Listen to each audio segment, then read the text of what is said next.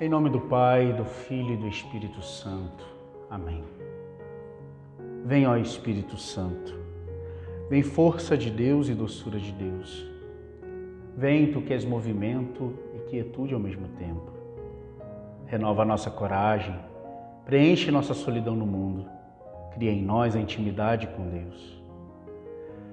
Já não dizemos como o profeta vem dos quatro ventos, como se ainda não soubéssemos de onde vens.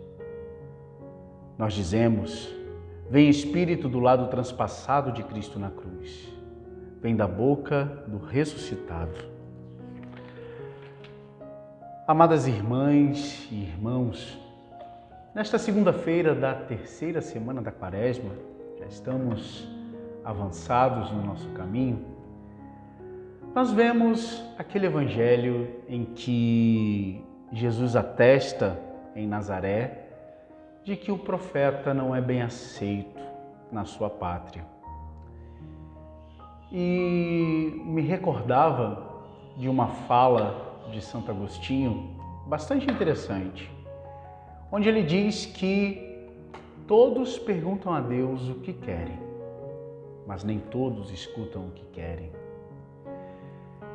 E me perguntava ao preparar esta pregação, esta pequena homilia para vocês, de fato, nós realmente aceitamos Jesus como aquilo que verdadeiramente Ele é? Me explico. Nós temos Jesus como nosso Senhor, como aquele que nos provê com a sua misericórdia, com a sua providência, que cuida de nós. Mas quando o Senhor começa a nos corrigir, a tocar os pontos da nossa vida que não estão de acordo com o Evangelho, nós aceitamos o que ele nos diz? E mais, nós podemos nos perguntar se de fato nas nossas ações cotidianas nós agimos como quem de fato aceita Jesus. Essa conversão é bastante importante, porque o Senhor muitas vezes vai nos levar por caminhos que nós não queríamos, para o nosso bem, para a nossa correção. Muitas vezes Ele vai nos falar aquilo que nós não queremos ouvir, mas não nos enganemos.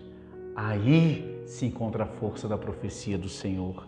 Aí se encontra a raiz dos verdadeiros milagres e prodígios que Ele pode realizar em nós. Por isso, hoje, que o Espírito Santo dê a você e a mim esta docilidade, esta aceitação, esta submissão ao Senhor. Abençoe-vos, Deus Todo-Poderoso, Pai e Filho e Espírito Santo. Amém.